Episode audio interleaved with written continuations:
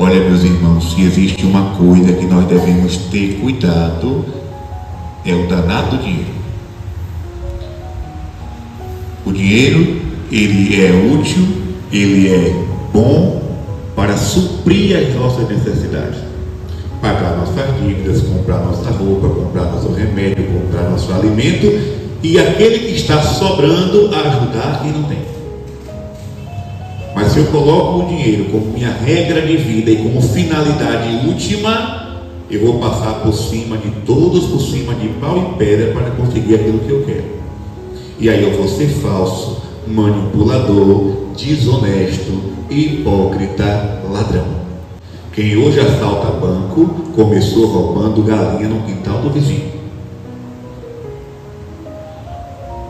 Por exemplo, quando alguém vem se confessar, eu peguei dois reais na bolsa de minha avó. Eu não posso dizer a essa pessoa, pô meu filho, reze três Ave Maria, está perdoado. Não. Pegue quatro reais e bote lá. Sua penitência é essa. Você pegou dois escondidos, pegue quatro e bote no mesmo lugar. Do contrário, não tem perdão. O que foi que Zaqueu disse a Jesus? Jesus entrou na casa de Zaqueu, não disse nada. E Zaqueu, tocado pela presença de Deus na casa dele, ele disse: Senhor, se eu roubei ou defraudei alguém, eu vou devolver quatro vezes mais. Ou seja, se eu quisesse ser né, rígido na penitência, quatro vezes mais, eu ia dizer: devolva oito. Mas aí eu vou dando uma, um desconto, boto só o dobro, devolva quatro.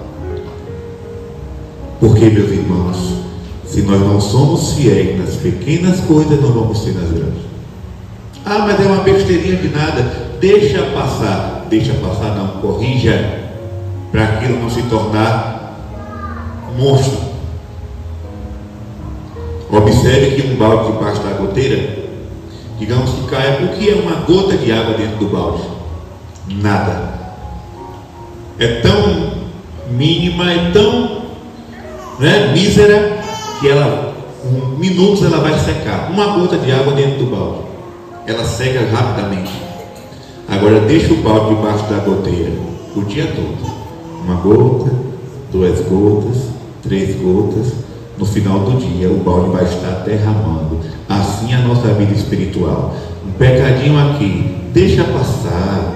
Um pecadinho ali. Não, isso é, isso é bobagem outro pecadinho aqui. Não, nosso Senhor não liga para isso, não. Daqui a pouco você é um pecador de marca maior.